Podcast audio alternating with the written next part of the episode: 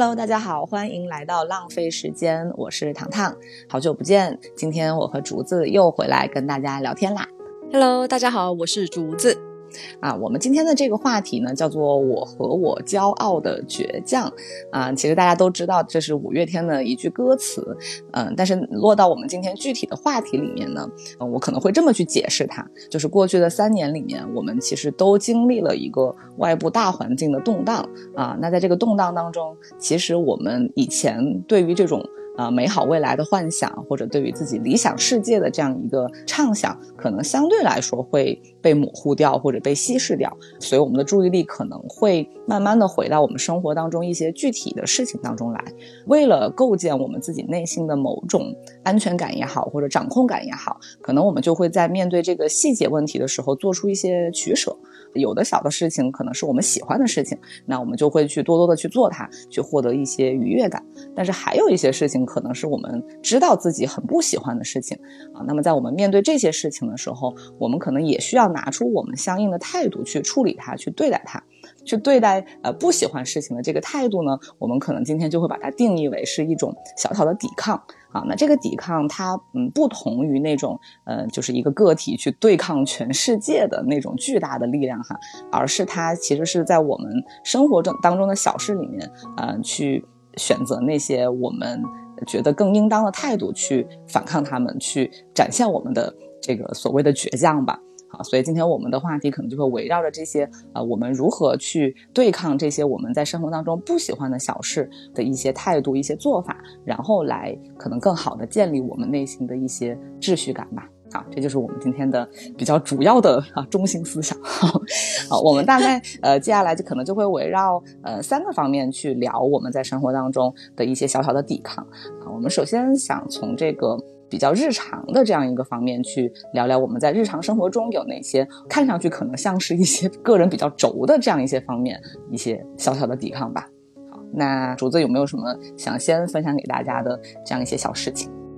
嗯，生活中的话有一个很龟毛的事情，我很龟毛的事情就是我有一点点轻微的洁癖，比如我喝醉了，喝的有点多的时候，我一定不会上床睡觉。我一定要洗了澡之后才上床睡觉，这种洁癖就导致我以以前大学宿舍不是有四个人嘛，然后我们的那个热水器是电热水器，所以呢，每一次我们打开的话，然后它都会要烧一会儿，它才会热。然后我有些时候熬完大夜，比如说跟他们去 KTV，然后熬完大夜回去了之后，大家都撑不住了，就直接上床睡觉，我不行。我一定会趴在下面，在桌上睡睡一觉，然后等那个热水器的水烧热了之后，我去洗了澡，我才会爬上去睡觉。那如果你那一觉没有醒过来，你这一晚上就趴在桌上了吗？对。哦，哎，那你的这个倔强是，就是你绝对不能让自己的床铺被搞脏的那种想法，还是说只是心里的一种感受啊？其实我是觉得是我对自己的要求，然后我我自己专门有想过，在这一个事情上，我是向自己的内心，然后进行一个探索。我觉得可能是我自己对清洁，或者是对一种纯洁的一种倔强，都上升到纯洁了。哎呀哎呀，我说的有点有点肉麻。没事没事，可以可以理解。嗯，这种就是那种龟毛的地方，但是。比如说我去别人家做客，我完全不会要求这个东西。有好几次我去我一个朋友家，然后做客，我那个朋友其实没有那么的讲卫生，他给我就是的那个床单，然后有一点点的味道或者怎么样。每次睡觉的时候，我就说：“哎呀，没关系，我在露营呢，我在露营呢，我还是可以睡。”哦，所以你的这个洁癖只针对自己，然后对别人就很宽容。是我，我其实我自己都没有弄懂内心到底在坚持什么，但我觉得还好有这一点，就是你不知道自己在坚持什么，但是有这个东西，你就知道你这个人是有一些执念的。我觉得是有一些底线的。对，这种龟毛的东西，我觉得我我现在会会觉得有有这样子的一个东西，是我的一种安全感，因为它让我建立了我自己内心的一个小小的秩序，而且其实我并没有在。要求别人这样做，但是我只是给自己建立了一个小的秩序而已。因为我自己还好，没太大的洁癖，所以我也不知道洁癖朋友们的世界里面原来是长这样，那我就能理解了。你呢？你在这方面有没有一些特殊的癖好？呃，我有，也是很龟毛的地方，也是反复被别人吐槽。就是我这个人非常不喜欢迟到，一个当然不喜欢别人迟到是一方面，还有就是我对自己的要求是，我一定要在跟别人约定好的时间，就是至少提前十五分钟到，就哪怕是很日常的吃饭，我都要提前十五分钟到啊。然后更不要说什么赶飞机这种事情了，就赶飞机我一定是要提前至少一个半小时的。就这个东西，我之前是觉得，反正我也只要求自己嘛，我也不影响别人。但直到就是有一次，我实在是可能嘴巴比较欠，就是我到早了之后，好像是太浪还是谁我忘了啊，然后我就说我到了，你慢慢来。但其实这句话就很讨厌，因为别人可能做好准备是要准时到，但是他收到这个通知的时候，可能提前了二十分钟，然后就会显得好像我是在催别人。但其实我没有这个意思，但是就感觉可能这个事情给别人造成了一些。困扰吧，所以现在我的做法就是，我还是会提前二十分钟，但是我一定就是只会提前一分钟告诉别人啊，我已经在哪了，你就直接进来就好。嗯，那你已经很棒了呀，你还要假装自己是只提前了一分钟到，因为上次因为太浪就说了一个，就把我点了一下，因为呃我又提前了十五分钟告诉他，他就说。以后不光迟到要批评，他说早到也要 批评。他说你这样 让大家的压力很大，因为他就是每次踩点来的那个人，可能对于他来说，像我这种人就很讨厌吧。就是明明他也没有迟到，好像感觉自己迟到了一样。哎，但我跟你讲，我我跟你有一点不太一样的是，比如说我如果是约了你，然后我会尽量就是准时到。但是如果是我约了你，约了太浪，约了还有其他的朋友。我如果是知道你们俩会到，那我就会迟到。哎，这个我觉得很有意思。我可能早到的那个点，是因为我觉得生活里面可以掌控的东西已经很少了。那至少这一点时间我还可以掌控，对不对？就是我早到了之后，我就不用去赶那十五分钟，冒这个可能迟到的风险。那赶飞机就更不用说了，我从来没有赶丢过飞机，就是我永远都是在机场可以吃顿饭，再就是玩半天的那种人。但是你的这个，你知道我们一定会准时到的情况下，其实我们的那个道。可能也给了你某些安全感吧，可能就没有人会专注在等你这件事情上了。是的，嗯，就这个还挺有意思的，就是我们分别在自己的行为里面去找到自己想要的安全感吧，只是它的体现的形式可能不太一样。是的，明白明白，嗯，还挺有意思。那你呢？除了刚刚说的那个洁癖之外，还有什么日常生活中的小抵抗吗？就是一些审美的和谐，比如更多的是那种家居就是礼物啦。比如说有一些朋友他就会说：“哎呀，他说送这个给你好不好啊？”然后我一看啊，天哪，完全不行。然后，然后但是如果是他没有送，我就会说不行，完全不行。然后，但他如果是已经送了，那我就会想尽千方百计的方法，然后把它变成是和谐的东西。对。它有多不和谐？就是颜色上的不和谐，还是它的形状的不和谐，让你特别不舒服吗？呃，色彩上的不和谐啊。然后那个东西，最后我就会想说，我应该这一辈子很难用上它，但是因为是别人的心心意，我还是得用。那我怎么用呢？我就会把它用在一些特别的节日，可以夸张一点，或者是尽量的让它搭配起来，看起来是一个疯狂且和谐的东西。啊，就比如说可以穿在身上，或者作为那个疯狂的节日的一个装饰品。对对对，嗯。那你刚刚说到就是呃什么色彩上的不和谐，那除了用在一些很疯狂的场合之外，你还会对它做一些，比如说改造吗？或者是一些你自己的 DIY 什么的？一定会的。如果是颜色不好的话，那我就会可以涂颜色，然后甚至给它就是穿个衣服啊。那你对这个东西的要求很高哎！第一，它要能上色；第二，它能穿衣服，就是它好像同时满足这两个条件的也没有很多。不，但我是觉得其实永远都有办法。但是呢，朋友的心意是很珍贵的。是的，是的，是的。因为你说到家居嘛，就我们俩不是在你家录了两次歌吗？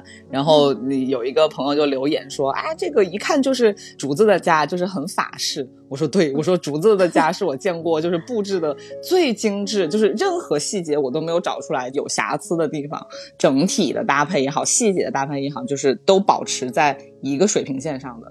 但其实我也没有在真的抠细节，我只是觉得我希望就是这个家它是我的家，就是呃，那天我有一个朋友，他就在给我发他的房子，我也觉得他的房子很漂亮啊什么的。然后他就说：“哎呀，他说，但是我就不知道怎么去定义这个房子的风格。”我当时就说：“我说不要去定义这个房子是什么风格，它是你的风格，这才是对一个家最大的褒奖大的。”对对对，这个倒是很有共鸣，因为就像很多人说这个。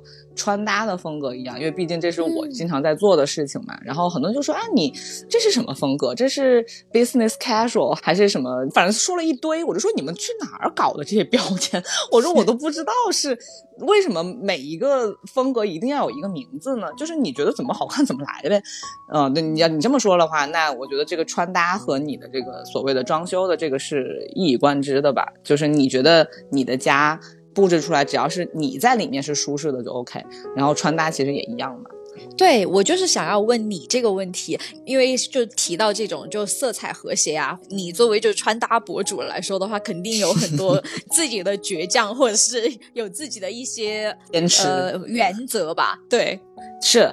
然后以前我会用一些小配饰的时候，我会非常严格的讲究。就比如说我如果今天。搭配的这个袜子跟我的丝巾或者跟我的上衣的某个颜色是非常不搭的，我是绝对不会出门的。就我宁愿迟到，我都不会出门。但是呢，你要知道，你的袜子里面可能没有那个和谐的颜色，然后它就会导致我可能买了三十双袜子，我可能就是为了在里面找出一个颜色是可以搭配我的哪一条丝巾的。然后后来我就累了，我意识到我买这些东西可能有的时候真的是为了产出这个穿搭的照片，因为有的时候我可能拍完照片，我就把丝巾啊胸针就取了，然后我去上班的时候，其实就保留的是最简单的样子。后来就会有一些人就说：“哎，你为什么现在的颜色，包括一些配饰的搭配没有以前那么丰富？”后来我就想说，其实我讲究的就是一个整体的舒服就 OK，但是我还是会就是往里面加入一些小小的亮色，但是这个亮色一定也是跟整体的这个颜色是和谐的，就那么一点点就 OK 了。然后你刚刚说到这个色彩，我还想起一个我最近做的一个很轴的事情，就是我想给我的那个小相机上一个镜头环，就那个镜头环是可以选颜色的，就是你要在相机上面把它原来那个黑的那个镜头环给换掉，换一个你喜欢的颜色。但同时，那个相机要配一个手腕带，然后那个手腕带上那个线又是有颜色的。我一开始我买了一个黑底黄线的手腕带，相机环我买了一个金铜色的。然后我本来想象中的那个金铜色和这个相机腕带的那个线明线的颜色应该是一样的，但是我收到之后我发现不一样。所以后来我就觉得不行，我看不下去。解决方案就是我要么换掉镜头环，要么换掉相机带，还没想好到底换哪个，就是会很纠结这种细节。嗯，哎，其实我也很想知道，就是比如说像这种对色彩啊，或者是对细节的这种坚持，你说我们到底是为什么呢？也是因为就是想要有秩序感吗？对，就是我不允许自己的身上出现。特别突兀的东西，就它需要是一个很舒服的状态。我觉得它是我们内心某一种逻辑的外化。但其实有的时候啊，我有的时候会退出自己的视角去看路上走的人，有的人真的穿的颜色就不对，但是我也没觉得有多奇怪。但是放在自己身上我就忍不了，所以可能我们的那个东西还是对自己比较严格吧。对，好，这是我们刚刚聊到的这个，在我们审美这个层面对色彩的一些比较轴、比较坚持的地方。扣回我们的话题，就是对我们生活中色彩不和谐的那部分的一些抵抗吧。嗯，它是我们内心非常坚持的一个东西。嗯，生活里面你还有什么想要分享的小小的抵抗吗？生活这方面的话，我就好像还好，你呢？啊，我还有最后一个吧，我可以简单说说，就是我因为之前减肥的经历，所以我养成了一个习惯，就是吃饭的时候必须要先吃蔬菜，然后吃肉，然后吃饭。就这件事情，我感觉已经刻进我的骨子里了吧。所以就哪怕现在有的时候很多餐厅它是不会先上蔬菜的，它就会先把那些看上去很好的那些大菜、肉菜先给你上来，然后蔬菜是最后上。然后这种时候我就非常难受，我就会去挑那个肉里面的那些配菜来吃，就是我就会非常坚持的，比如吃个豆芽啊，或者吃个蒜头啊，就是呃蒜苔。其实这个嗯顺序是对身体好的嘛，因为蔬菜是比肉更好消化的。你先吃了蔬菜进去，你垫了一点底之后，你就不会大口大口的吃肉和吃饭了，因为你有一定的饱腹感之后，就会嗯让你后续的这个进食不会那么的狼吞虎咽。其实一开始肯定是为了减肥。但是后来养成习惯之后，你就会发现它是你吃饭的时候的一种秩序。我哪怕吃麦当劳，今天晚上我就吃的麦当劳，我都要点一个玉米杯，我就要先吃玉米杯。对，这就是我的坚持。哎，但是我觉得这一点很好，哎，相当于你在用一个细小的坚持去抵御住那种宏大的欲望。很饿很饿的时候，实际上那种欲望是特别特别强烈的。但是你一旦吃了一点东西之后，你的欲望就会稍微降低，然后也不会让你被那种东西吞噬。我觉得这个东西，我之所以愿意坚持它，是因为我的身体从中获益了。如果真的是遇到那种没有蔬菜的场合，也是有的。那这种时候，我心理感受就会觉得我第二天一定会便秘，然后我就真的会便秘。对，就它已经形成了一个你身体都会听它指挥的这样一个习惯。当然，我也不会管别人哈，就别人爱吃啥吃啥。但是我如果是跟别人一起去吃饭，别人问我要点什么菜，我其实任何要求都没有，我就说你一定要给我点个蔬菜。这就是吃饭上的倔强，对。OK，但你这样，你你这个行为就让我想到了之前我的前老板，然后跟我分享的一个消费心理学。前法国老板他说他在最饿的时候去超市，他一定会先开一个巧克力，边吃边在超市里面购物。因为当然就是法国的超市，它是可以，比如说你进了超市，你拆了东西吃，吃了之后你只要就是付钱就可以了。他不会管你这个东西的。然后他说：“为什么？因为他如果在自己特别的时候，会买很多自己不需要的东西。然后，但是他一旦就是比如说进去的时候，他就已经吃了一个巧克力，或者是怎么样，就是边走边吃。他买的同时，他的那个购物车就会比较克制，比较理性。是的，是的。”这也是之前我发过的很长的那个写减肥那篇帖子的一个关键，就是但凡在你的两餐之间，你如果觉得饿了的话，你一定要随便吃点什么，先让你的饿感下去，不然的话，你要是一直等等到你下一顿正餐的时候，你一定会暴饮暴食。就这个东西，其实很难有人能抵抗得住这种诱惑的。所以，哪怕中间吃一点点，哪怕是小零食，就是小饼干或者是什么牛肉干这种东西，它只要能够让你缓解一点这种吃东西的欲望，其实就会对你后面的进食很有好处。对，人还是不能太极端啊。对，而且其实这种坚持也是让自己不要太放纵的一个坚持吧。你在自己的生活里面有这样一个秩序，你就知道哦，我不会被我的这个呃食欲所掌控。嗯，你是你自己肚子的主人。对对对，就需要把这个努力花在可能每一天的小小的这个习惯的改变上吧。嗯嗯嗯。好，刚刚我们聊的是这个生活日常方面的小倔强哈啊，现在稍微聊一点这个正式一点的这种话题，就是在工作里面，因为大家其实都在自己的职场上有很多身不由己的地方啊，这个也是很正常的，因为大家都是为别人打工嘛。既然已经面对了这么多无可奈何的场景吧，那我们还有哪些东西是自己可以去做出抵抗的姿态的？然后，并且这些东西可以给我们带来慰藉呢？我这边的话，就更多的是。拒绝谄媚吧，不卑不亢。对，不管是对职位比我高的人，然后还是说保安叔叔或者是保洁阿姨，我遵循的是我想要别人怎么对待我，那我首先要这样子去对待别人。嗯，这就是一种内心的平和吧。所以其实有一些同事他会觉得，哎，为什么我可以跟一些厉害的人然后平等沟通？其实这不是我的能力，而是说我只是希望其他的人也这样对待我而已。嗯，明白。所以你抵抗的是那种因为职级高低也好，或者是权力大小也好而产生的那种人和人之间的不平等。对我反抗的是不平等，所以说我的坚持就是平等待人。当然，这种不卑不亢，我觉得肯定不是说哦，我一定要跟你对着来，或者我要很冲的跟你说话，对吧？对吧？对，就是很平和，然后你对每个人的态度都一样，那其实对方也挑不出来什么刺儿。其实，嗯，是的。那我们俩在这个上面内核上是一样的，就是我在回特别是领导的微信的时候，我尽量不带任何表情，我就很平和的说我该说的话和我想表达的意思，可能就跟你刚刚说的，你面对任何人都是用同样的态度，都是一样的。因为我如果会面对其他的人同样的事情，我是怎么跟人家说的？那我面对我的领导的时候，我不会因为他是领导而多加一个笑脸。当然，也有那种跟领导说话的时候，我是很开心的。那我该开心的时候，我就发笑脸。但是说工作的事情的时候，就是有事说事。所以我觉得这也是我反正对自己的要求，因为我觉得其他任何人有任何其他的选择都很正常，就只是我自己让自己安心的一种选择吧。嗯嗯，但是我真的觉得人是需要有态度的。尤其是在呃领导面前，就像之前有聊过呀，就是说，如果是你完全整个团队完全是为领导侍从的话，那你整个团队的智商天花板那就是领导。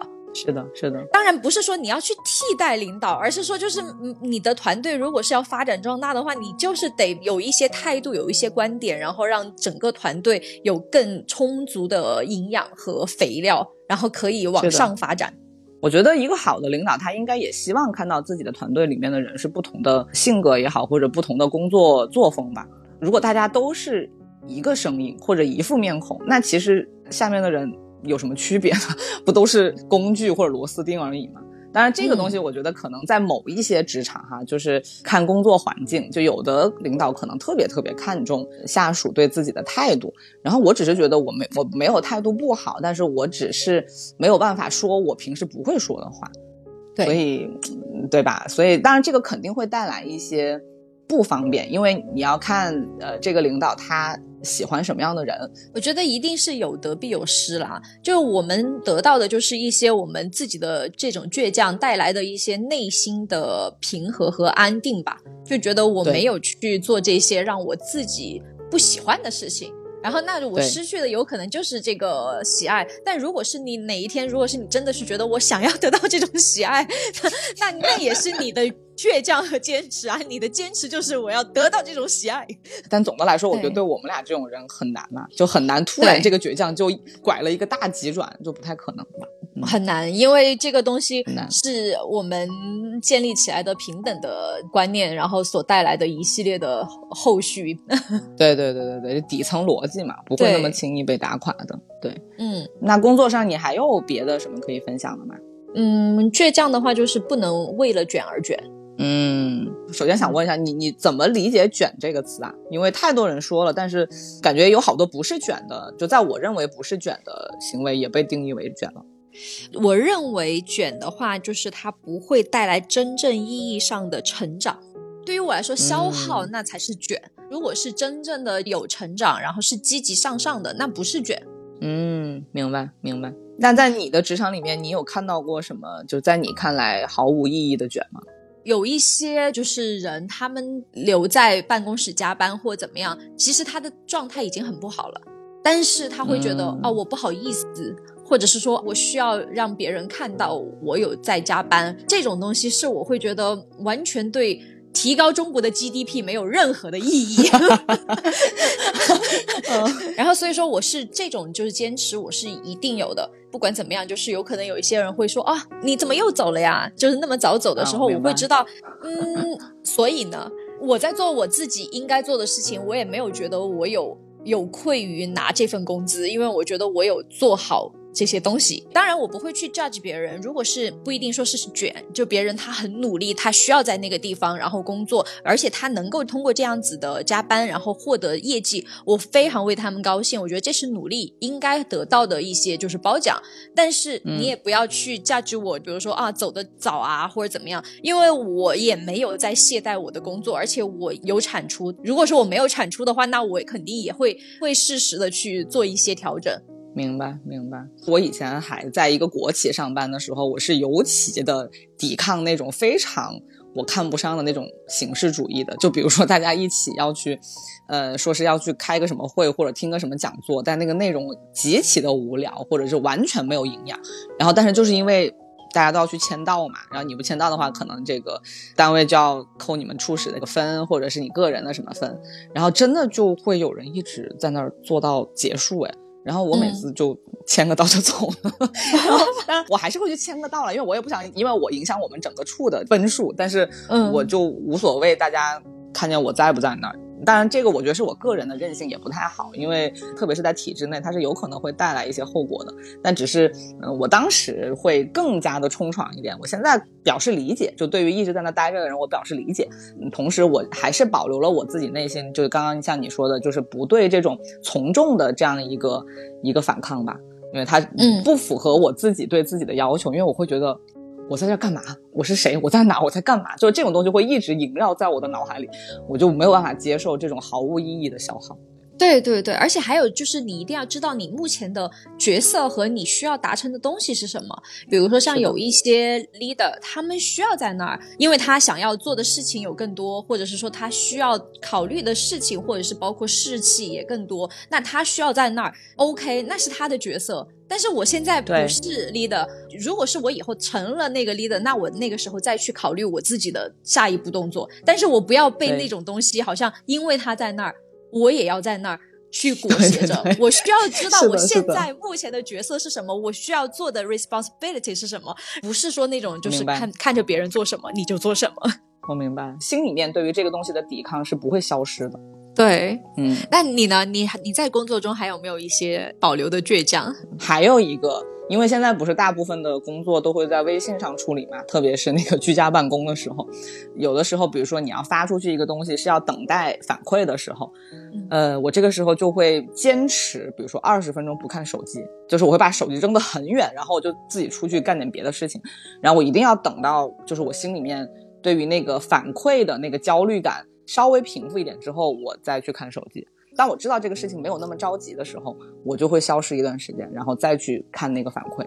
感觉就是那种在打仗之前给自己一个 缓冲、放空的时间。是的，是的。你不会有这样的时候吗？就比如说你要发一个什么报告，或者是。不会哈，嗯，而且我会想要说，OK，你马上给我一个反馈，我要马上去把这个改掉，然后马上发出来那种感觉。哦，那看来这个东西还并不是很普遍。哦，对，因为我不知道我告诉过你没有，就我的我的手机是没有震动、没有声音，然后除非我把它拿起来，不然我是看不到它发生什么事情的。嗯，虽然这样，我看手机的频率还是很高，但是我对待这件事情抵抗就是我不要开任何通知的声音，就很烦手机响起来。哎，但我手机确实就是有震动，但是我在工作的时候，我经常会错过电话。你是没听见吧，并不是说你主观的不想。哦，我不是，对对对，我完全不是。对，但是我主观的不去看我的手机，就是我跟朋友在一起的时候啊，我就觉得我的这个关掉声音的方式，其实主观上还是一种逃避，就是逃避我的时间。被工作也好，或者不知道哪来的人也好，就是无时无刻的侵入，因为本来现在的时间就很碎片化嘛，可能也是为了恢复某一种的掌控感，就是我无法抵抗你给不给我发信息，但是我可以控制的是我什么时候回你，就这是我可能比较主动的一个选择。嗯，哎，这个其实也还也还蛮好，但是那对方呢？对方就在想，我一直在等你回我耶。不，其实有的时候我是先看到了，我会判断这个事情是不是那么着急嘛。就是如果真的很着急，像我现在的工作性质，有的时候就是要赶那个时间，我也不会在工作上掉这种链子。但就是我明明知道这个事情没有那么着急，我也不想这个时候打断我正在做的事情，然后来跟你说一段话，我就会把回复。的那个动作，把它集中在某一个时间里面一起做掉。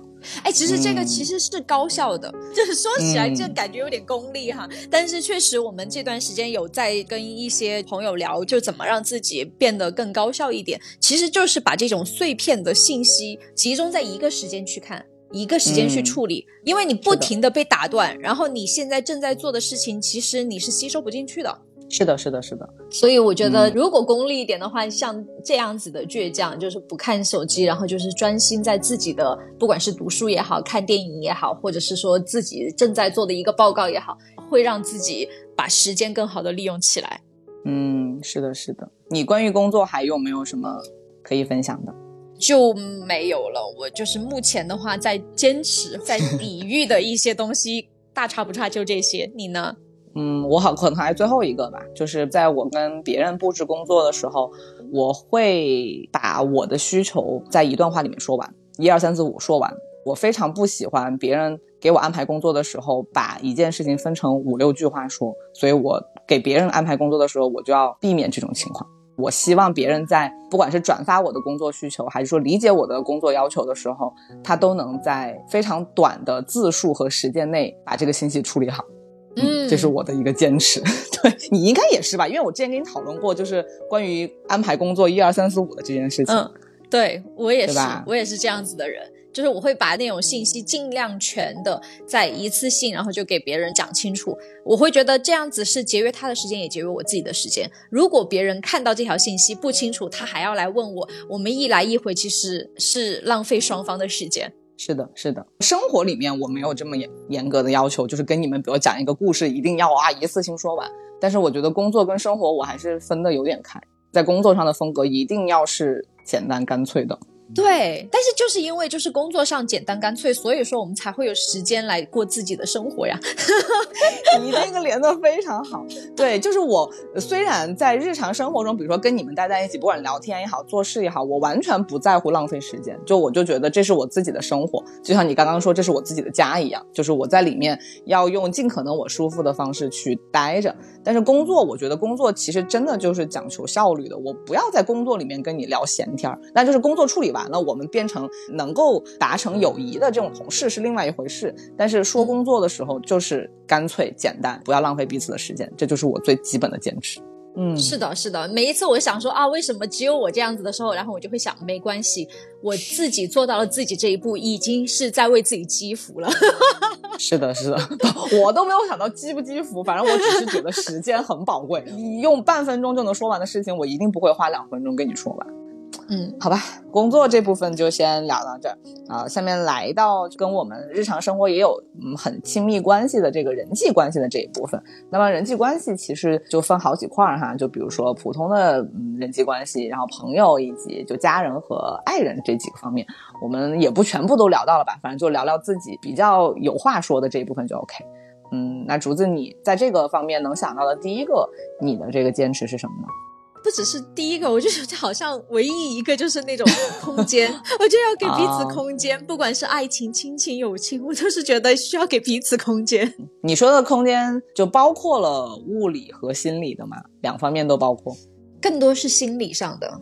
比如说像今年过年的时候，我跟我外婆的一起睡嘛，就睡一一个房间，然后我外婆就一定要等着我洗完澡，然后吹完头，然后跟她一起同一时间躺在床上。然后，但是我外婆实际上都已经累到不行了，她就已经在沙发上就抓瞌睡了。然后，但是最终是所有家里面的人都劝她，她就说不，她一定要等着我。这是我外婆的倔强，但是 我的倔强就是。外婆，你为什么不能给我一点点空间呢？就是你去睡嘛，然后为什么一定要过集体生活的感觉？然后当时心里面的感受就是啊，我讨厌集体生活，集体生活都没到这种时候，因为集体生活大家也是各睡各的呀，熄灯了大家想什么时候睡什么时候睡啊。也是哈，但是我会觉得我在影响别人，而且关键是他年龄这么大了，你还没办法跟他好像很认真的去聊这个事情，就是没法聊。换一个身份，如果她是你妈妈呢？就是你会跟你妈妈去沟通这个事情吗？或者你会怎么去沟通？我实际上就是我外婆这件事情，我就第二天我就跟我妈妈讲了，我说这种东西让我压力很大，然后我妈妈就说她她她能理解。我其实当下我发生的那件事情的第二天，我就跟我妈妈讲了。那你这个确实比较尴尬，因为大家其实都理解老人为什么要这么做，但是确实他就是没法去聊开的事情，或者你聊开了，他也可能会伤他的心，或者就是他还是会坚持，然后没法改变。不过好就好在只有春节那几天嘛，熬一熬就过了。哦，我会觉得，比如说我这这件事情跟我妈妈沟通了之后，嗯，我妈妈至少知道就是这我的点在哪儿，然后我们俩都在彼此的成长吧。而且我觉得我妈妈她能理解，就这一点已经就是。就是让我觉得很感动了，对，嗯，明白明白，啊，那这个是家人之间的这个空间感的坚持，那朋友之间呢？因为我一直觉得你跟朋友之间的空间感保持的很好，所以你有被这个事情困扰过吗？朋友之间的空间还好，我一般还是会看对方他的感觉是怎么样的，然后我会适当的去做一些进退，对。但是呢，就是那种不适感会很快的就消失掉，它不会给我带来那种很内心的震撼。比如说，我看到我外婆在那沙发上砸国碎的时候，我很心疼，然后我还觉得很自责，然后完了之后我又很烦躁，就你知道，就是那种五味杂陈的感觉。对，嗯，明白。你呢？当然还，嗯，我其实还挺多的，但是听你说完之后，我感觉我这个人实在是太龟毛了。总的来说，对我我我想听哎，好吧，反正这个东西就是我给自己划定的一个框框，虽然坚持的很无厘头啦，但是总的来说，我一直都是这么这么干的。我还是把它分成了好几层，就普通关系里面，虽然它不会对我造成困扰，但是我有一些呃绝对不会干的事情，比如说一旦看出来这个微信是群发的，我是绝对不会回的。啊，这个是一个点，对，这个应该大家都很好理解，就不解释。第二个就是我绝对不参加同学会，我指的是那种大规模的，就比如说全班来了一大半，或者就是来了，比如说十个人里面可能有八个我都是二十年没联系的那种，我就不会参加。我绝对不会为了只是同学会这个名号去参加这样一个让我感觉很陌生的聚会。但为什么呢？可能我觉得有一个原因是。特别是小学和中学，就是大部分的人到了现在这个年龄，再见面的时候，你就会发现他只不过是曾经做过你的同学而已。但是如果他不是你的同班同学，他就这样出现在你的生活里面，你是不会跟他成为朋友的。就是如果说是曾经关系就很好的同学，一直呃保持着关系到现在，那这种人我私下一定会约，就是我们会单约，但是我不会因为大家都是同学而已。我曾经都跟你不是朋友，我现在为什么要跟你吃这个饭呢？我的心里面没有一个只靠同学之情维系起来的情感圈。我我能懂你的那种，就是你会觉得，如果是不是那么有营养的一些比较表面的情感。你不想要去又成为一个演员，众多演员中的其中一个，而且还有一点就是，很多时候那种同学会有可能还会什么比来比去的呀什么的，就很烦人。对，对我觉得比来比去都算了，就是很多时候其实他们是在靠这个同学会拉关系嘛。就是他们会希望问问啊，你现在哪工作呀？然后他就会默默的记下每个人的工作单位，然后就是需要你帮忙的时候一定来找你。我就在想说，那就如果是本来就很好的朋友，就是我都不需要你跟我开这个口，我肯定知道你有这个事儿，我能帮了肯定就帮了。但如果只是因为我们曾经在一个班里待过，然后我们二十年没有联系，你就来说啊，我是老同学，然后我现在有个什么事儿找你，就这种我非常厌恶，所以嗯。我我非常不喜欢这种靠社会关系以及靠现在大家各自的这个领域和背景，然后维系起来的这样一种很势利的关系。嗯，当然也不排除真的有那种很真挚纯粹的那种同学情，只是可能恰巧我不能说我正好都处在这个圈子里面，但是多多少少我能看到的对话或者是大家在一起聊的东西，其实都离不开这些东西，所以。我就很排斥，明白，因为我确实还没有在我成长到比较大了之后，然后开过同学会。以前开都是，比如说在高中的时候开个小学同学会什么的，大家都很兴奋。然后所以说就是那种的话，我还觉得 OK 啦，反正就大家就是一起出来玩嘛，就是吃吃喝喝。然后但长大了之后，确实我好像就没有怎么参参与过这种一个班的朋友，然后就是出来。但其实我还蛮好奇的，因为我不知道到底会发生什么。但确实，我们也没有人阻止。我们可能比较同学观念比较淡薄。对我说的，其实就是长大之后的那种。因为小时候同学会还是会去的。高中的时候，我有什么社会关系吗？我也没有。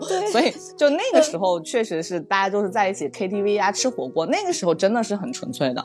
但我就是因为可能工作之后，还是有一些很热心的同学在组织这件事情，我就觉得有点变味道。然后就有点像上一次太浪说的嘛，他就说，呃，有一些聚会是你去了之后，第二天就是无穷无尽的空虚，就是你会发现大家在一起热闹啊，各种觥筹交错，但最终你记不起来任何的能够给你留下记忆的点，都是一些醉醺醺的酒话或者怎么样。啊，我就特别不喜欢这种场合。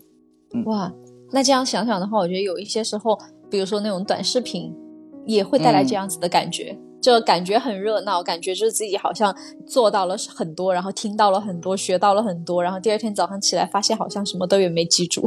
是的，所以反正至少我吧，在这个人际交往上，虽然不是说一定要输入一些什么，或者学到一些什么很有价值的东西。但总的来说，我是希望它是有深层次的流动的吧，而不仅仅只是说靠一些所谓的标签来维系的。是的，是的。那你还有没有其他的呢？其他的就是一些坚持。最后一个坚持可能就是，比如说。有的时候要跟家人讨论一些价值观层面的东西，就是我发现，呃，有一些比较有智慧，我我真的觉得这是一种智慧，就是有智慧的朋友会面对价值观跟家人有分歧的时候，他们会用一种很温和的，就是抹过去的态度就算了，就把这个事儿就是不要去认真的争论它。就可能就是顺着家人说，就先认可他们的那种价值观，因为他们的那个也是有道理的。然后自己默默的坚持自己心里面的价值观就 OK，然后不要去进行所谓的争论。但是我发现我目前还做不到。我一旦面对了一个话题，我就要把它说清楚，就会给自己带来很多困扰。我我其实挺想改掉这个倔强的，但是目前还没有改掉。我不知道你会不会？嗯嗯，我是看事情。我有一些事情的话，我会跟你一样，我一定要就是争论一下，是因为我觉得父母或者是家人朋友们，他们也是需要跟我一起成长。的，对，就有可能那个是一个痛，但是痛过了之后，我们都彼此在成长，不然的话，你永远都是抹过去的那种态度，好像。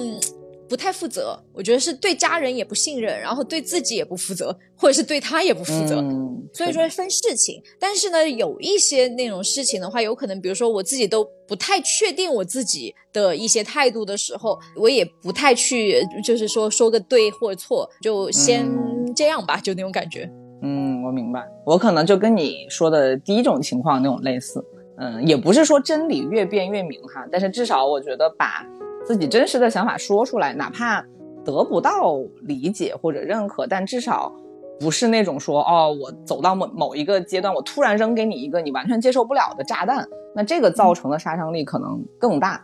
所以还不如就像你说的，可能有的时候讨论一个问题的时候，痛就痛一点，但至少大家各自把想法都说出来了之后，就不会累积到一个爆炸点，然后最后就一发不可收拾嘛。是的。我还是觉得，就大家还是可以对自己的家人有更多一点点的信任。你要相信他们也可能会成长。我是觉得一定会成长的，大家都是有成长空间的。就我们也不是都是对的嘛，那就说出来探讨一下。是的，嗯，好的。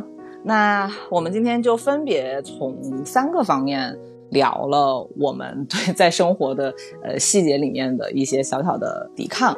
但还是像开头说到的那样，就这些抵抗完全不是那种说，我要叛逆到去对抗全世界的这样一个力度。但总的来说，在我们的生活里面，嗯，就像一句老话说的哈。就是我们可能不知道自己喜欢什么，但是一定知道自己不喜欢什么。那面对自己不喜欢的事情，做出应有的态度，也就是我们今天想表达的中心。那刚刚我在跟竹子做准备的时候，竹子也提到了一个观点，我觉得我非常喜欢，也请竹子在这个结尾的时候分享给大家吧。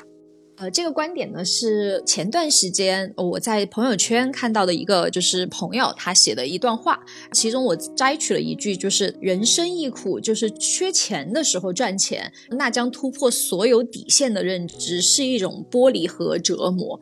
我会觉得他说的这一点，我们可以延伸到不只是钱这一个方向，而是说，比如说我们缺尊重的时候。我们想要去赚别人的尊重，我们缺爱的时候，我们想要去赚的别人的爱的时候，人的行为就是像我之前用过用的一个词，就会变形。一定要就是在呃可以的时候，一点一点的给自己建立更多的精神和物质上的一些积累，才可以更好的坚持我们自己的倔强。嗯，所以我理解的竹子举的这个例子的意思呢，就是说，虽然我们举的都是生活中一些其实比较小的方面的倔强或者是抵抗，但总的来说，所有的这些小的态度的输出，它最终会在时间的堆积下形成一个我们相对来说比较稳定和成体系的价值观吧。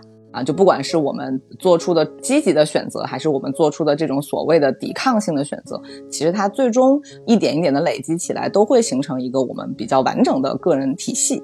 就是不要小看任何一个比较细微的动作，所有的这些东西，它其实在形成我们内心的某一种稳定吧。然后这种稳定可能在日积月累之下，会形成某一种我们可以去。对抗外部的那种巨大的不安全和不确定的这样一股力量，只是我们可能在做它的时候还没有意识到。但是当它做的时间够长，你就会发现，哦，原来我自己是由这些细节构成的。然后你再来反思，就是我为什么会有如此坚定的选择，或者有如此明确的喜恶。我觉得这都是很值得去思考的问题。嗯，而且呃，我就突然想到了那一天我们俩在呃火车站的时候遇到两个小孩儿不同的遭遇，就是有一个小孩的话，他就是不小心走路摔跤了，然后他妈妈就。很愤怒，就当着所有人的面把他的裤子掀开，然后打他屁股。我当时就在想，如果是这个小孩，他长大了之后，他在小时候需要被尊重的时候没有得到尊重，那他长大了之后，他可能会在一些方向，他的这个人格，他不是一个很完善或者是很健康的。不是说就是这个小孩一定哈，但是就如果是日积月累，他永远是受到这样子的遭遇，那就是可能会形成一个不是那么健康和健全的人格。然后，但另外一个小孩，他当时是拿着一杯奶茶，然后没想到就走着走着，然后就摔摔在地上了。然后他妈妈就捡起来就说：“哎呀，他说你看嘛，说一定要拿好啊，你就没有拿好，现在也不能喝了。”就只是这样说了一下，然后就把他牵着走了。我就会觉得。这两个小孩，你都可以感觉预见得到他们未来的性格的发展路径是什么样子的。小时候受到的尊重，或者是受到的精神教育，它是会影响一个人未来他怎么去对待别人、对待世界的。是的，是的。而且我们俩现在所做出的这种喜恶上的选择，其实肯定也跟我们小时候积累起来的某些观念是相关的。只是可能我们说不出来是有哪些事情累积起来的，但是它最终会形成我们一个比较成体系的价值观吧。嗯，我因为我会觉得倔强的话，就是我们说的接地气一点的一个词。那如果是说的感觉要高级一点的话，我们甚至可以用到就是是有风骨。这种风骨，这种倔强的东西，它不能丢，是因为我们有一个富足的储蓄。就是精神上的，当然就是物质上的，我觉得那个就影响其实要小一些，但是一定是精神上的东西支撑了这个风骨，或者是说这个倔强，然后才可以去抵御这个满是欲望的社会。是的，是的，你这个风骨还挺说到这个话题的核心的，就因为我们聊都是很小的事情，所以本来我不想把它上升到一个这么高的高度，但其实说实话。在现在这个时代，也不是以前那种英勇就义的时候了，所以其实应该不太存在那种绝对大的那种事情，让你展现自己的某种风骨。小小的坚持，小小的倔强，它就存在于这种细节里面。然后在细节里面，我觉得它还是可以被称为是风骨的。虽然不是说我们俩的行为就是有风骨或没风骨，但总的来说，我是觉得风骨这个东西，就是你做的是自己看得上自己的事情。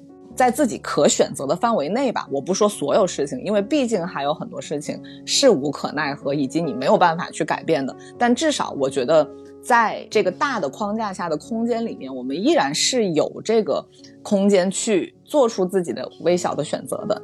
嗯嗯，对，就是回到五月天的歌词，呃，这个倔强是让我自己感觉到骄傲的。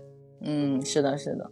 总之呢，我们聊了很多对我们来说很有用的倔强，但是对于在听节目的每一个你来说，肯定你们也有你们在生活里面有可能别人不太理解，但是自己非常舒服的一些选择。那我觉得每个人都需要在有限的选择范围内去做出自己看得上的选择，所以这可能就是我们今天所定义的倔强和所谓的风骨，还有就是在有限范围内做出的对这个世界的一些抵抗吧。嗯，希望我们的分享能够勾起大家在自己生活里面的一些共鸣。嗯，也谢谢大家的收听，好吧？那今天就到这里吧。我们等到现在，太浪也没有上线，因为太浪现在每天下班非常的晚。本来以为他可以插播一个的，那就这样吧。今天没有他的福气了。哎，叫他来录一首歌吧。我和我骄傲的倔强，真的哎。好，我下来，我让太浪单独录一个，然后把它放在这个节目的最后作为彩蛋吧。对的，对的。好吧，好，嗯，那就先这样，嗯，好，大家拜拜，拜拜。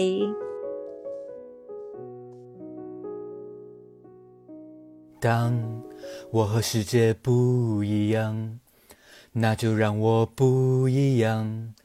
坚持对我来说就是一杠可杠。我如果对自己妥协，如果对自己说谎，即使别人原谅我，也不能原谅。最美的愿望。一定最疯狂。我就是我自己的神，在我活的地方。我和我最后的倔强，握紧双手，绝对不放。下一站是不是天堂？就算失望，不能绝望。我和我骄傲的倔强，我在风中大声的唱。这一次为自己疯狂，就这一次，我和我的倔强。